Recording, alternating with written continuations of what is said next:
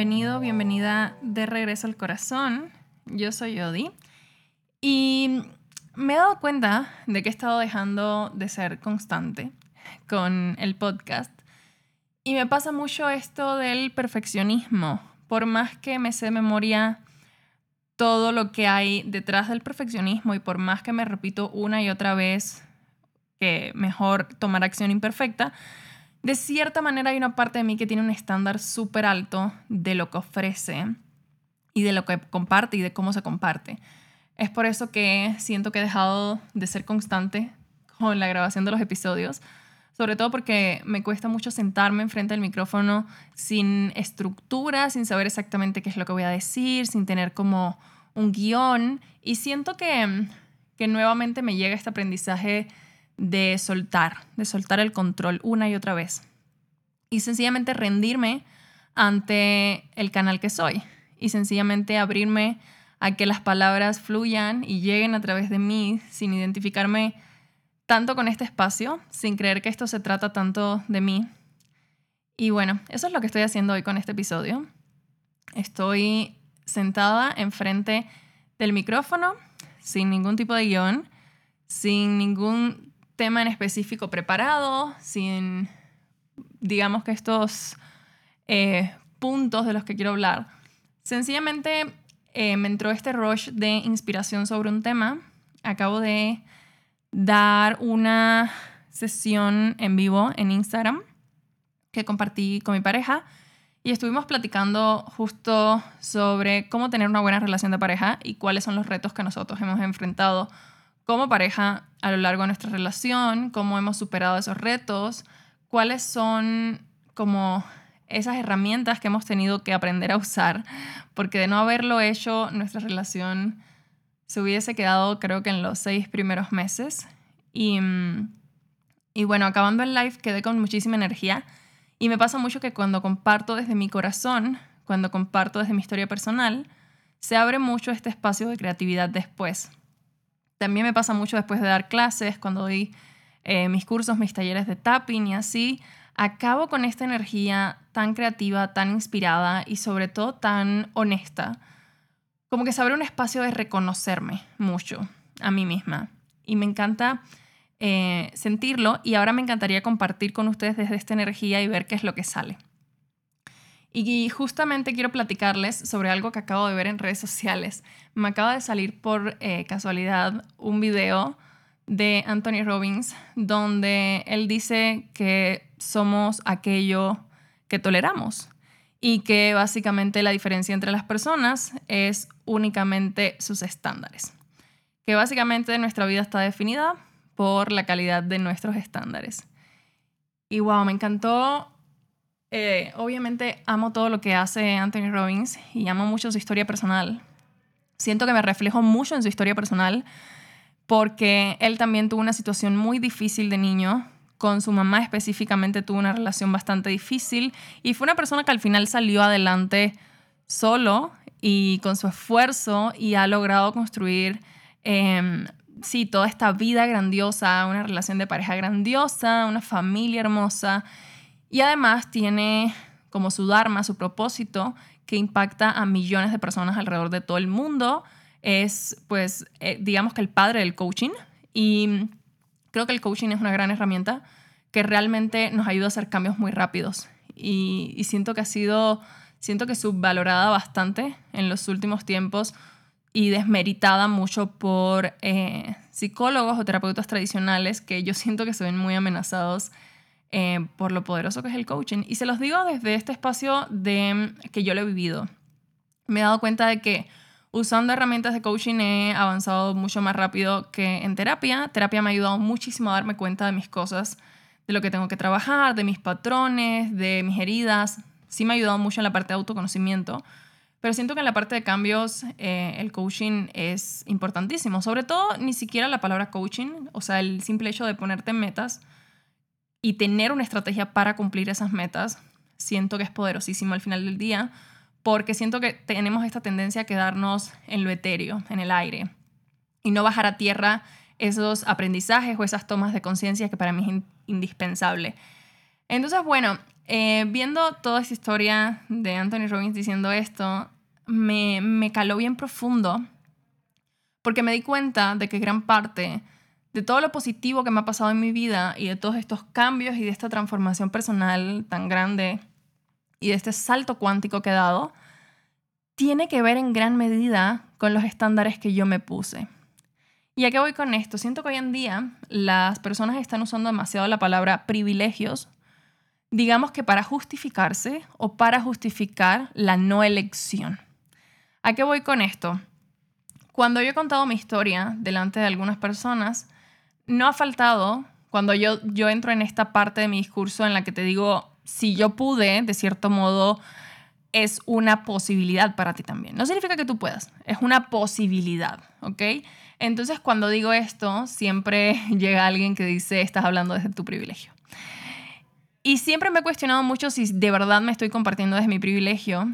Y cuando hablan de privilegios, enseguida pienso, ok, ¿cuáles serían esos privilegios? Y el único privilegio real y concreto que yo he encontrado en mi historia es que soy blanca. Y que ser blanco obviamente es un privilegio en esta sociedad tan racista que vivimos. El racismo siento que es parte de los problemas que siguen muy vivos hoy en día y que siento que ya tampoco se abordan tanto. Y bueno, ese es el único privilegio que en realidad yo he podido ver. Porque fuera de eso, yo les repito, si ya llevas tiempo aquí en, en el podcast, ya sabes, pero yo nací en Cuba en un barrio súper pobre, con una familia súper disfuncional, una mamá violenta, no habían oportunidades, o sea, no habían privilegios, o sea, ni siquiera tenía un sistema nervioso que me permitiera pensar en algo más que en sobrevivir. Yo viví en estado de supervivencia toda mi niñez, toda mi adolescencia.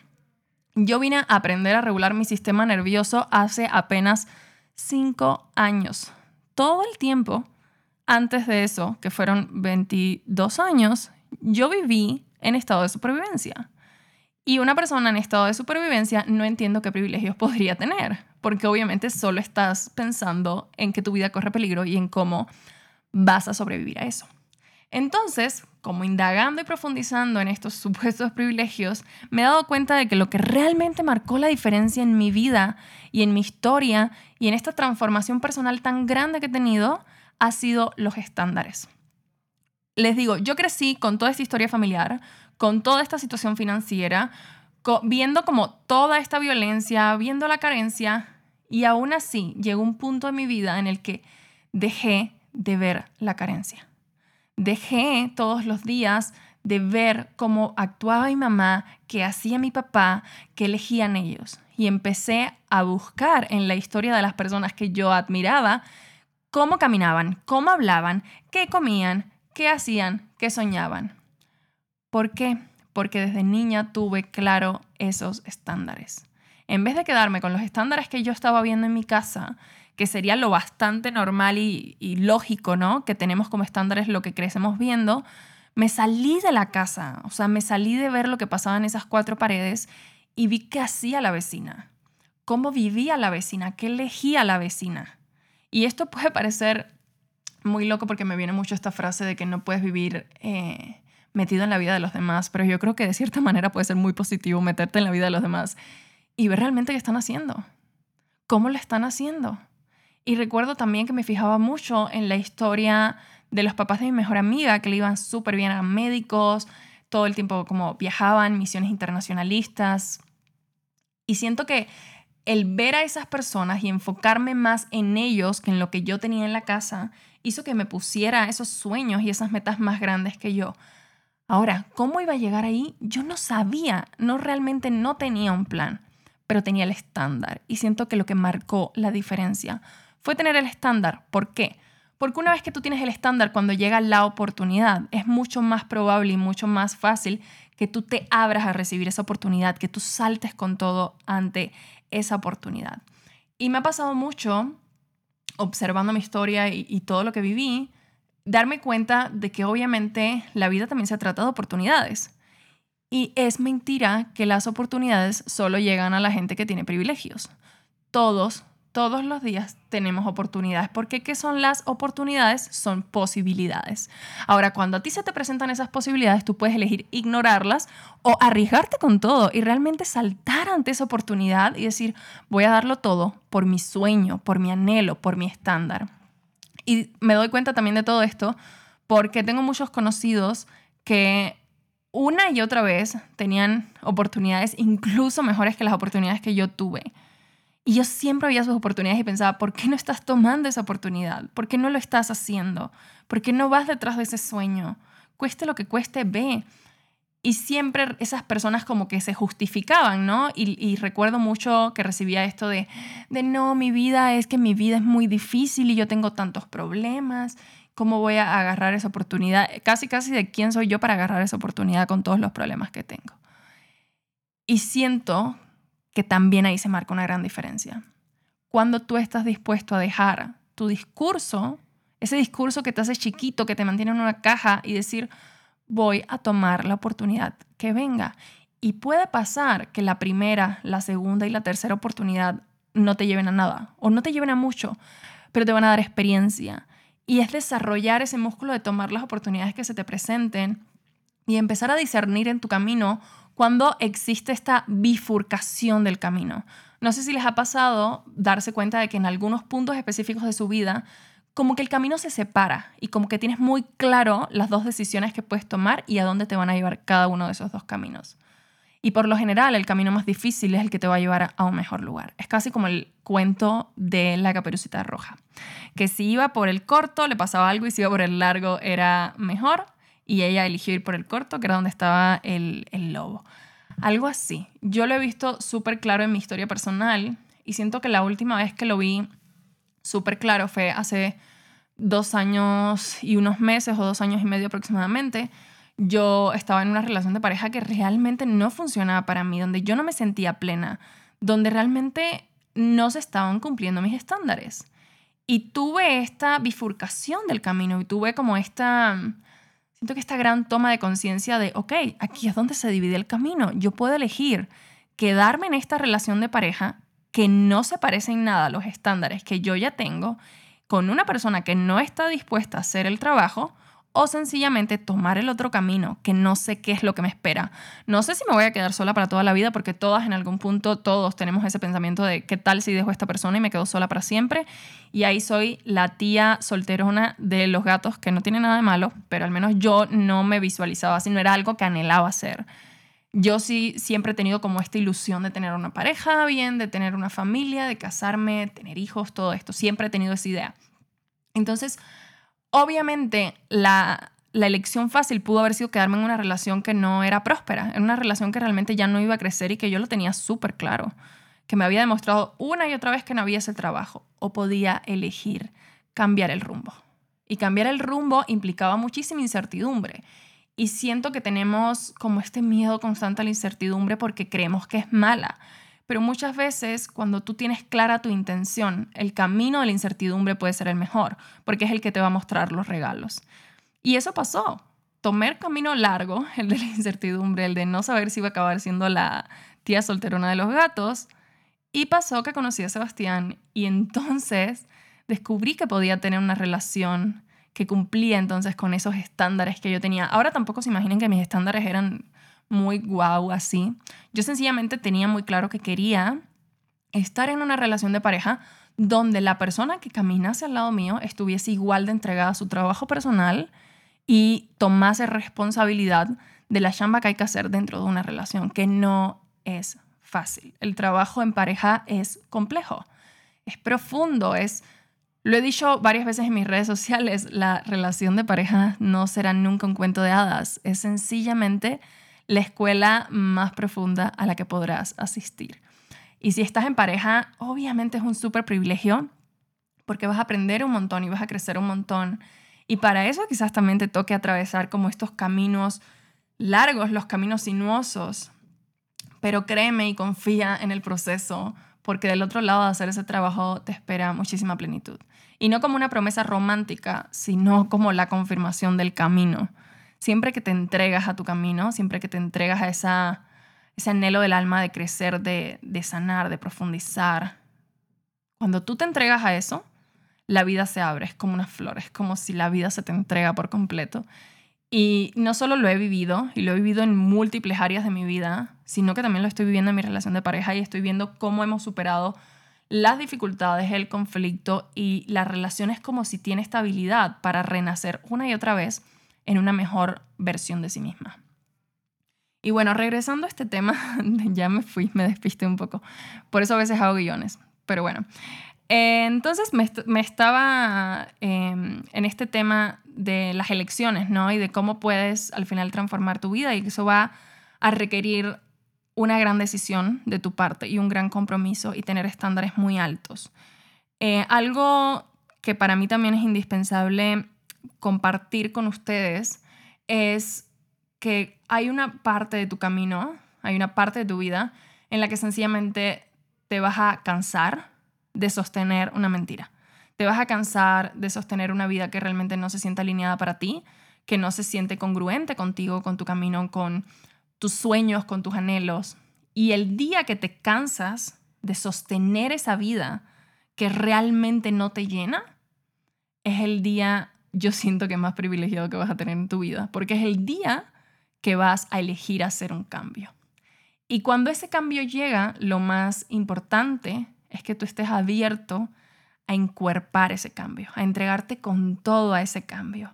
Y a partir de ahí, obviamente, se van a presentar nuevos retos. No lo quiero romantizar para nada, porque sí se presentan muchos nuevos retos, pero también a partir de ahí la vida florece. De hecho, en una plática que tenía recientemente con Sebas, platicábamos que no es como que dejas de tener problemas, pero cambian la calidad de tus problemas y cambia el espacio desde el cual abordas tus problemas personales. Digamos que el drama sí se va disipando con el trabajo personal y con la toma de conciencia.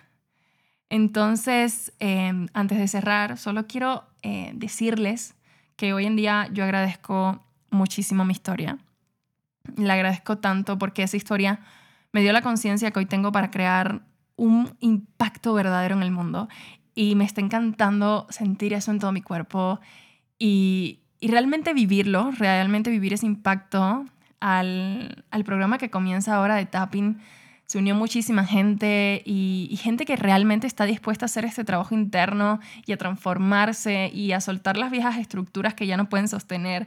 Y creo que no hay nada que ame más que ver a las personas como rompiendo su cascarón y, y sacando alas. Creo que no hay nada que me ilusione más. Y y realmente creo que mi historia me mostró mucho de qué estoy hecha. Y déjame decirte algo a ti que me estás escuchando hoy. Y es que tú y yo no somos tan diferentes. Estamos hechos de la misma energía que crea todo en el mundo. Somos el universo entero. Solo falta hacer ese trabajo que se requiere para reconocernos como tal y para empezar a vivir desde esa energía más grande, más poderosa, desde esa energía que lo abarca todo y que no juzga nada, de ese poder, desde esa potencia, desde esa magia, milagros y posibilidades para vivir desde ahí. Les agradezco mucho por seguir apoyando este espacio. Em, estoy, estoy feliz de tenerlo, estoy feliz de poder encender el micrófono y compartir esto con ustedes. Me siento muy plena cuando lo hago y siento que no sería igual si no estuviesen ustedes del otro lado escuchándolo, recibiéndolo y dándome todo el feedback que me dan en Instagram. Recuerden que estoy como arroba odimerino y siempre les trato de contestar a todos. Últimamente están siendo muchos los mensajes, estoy haciendo mi máximo esfuerzo por leer a todos y contestarles, pero bueno, ahí voy. Siempre, siempre sí los leo y les agradezco de todo corazón. Y bueno, una vez más espero que mi historia y que mi camino le contribuya al tuyo y que nos podamos todos sentir un poquito más acompañados en este viaje de regreso al corazón. Thank you.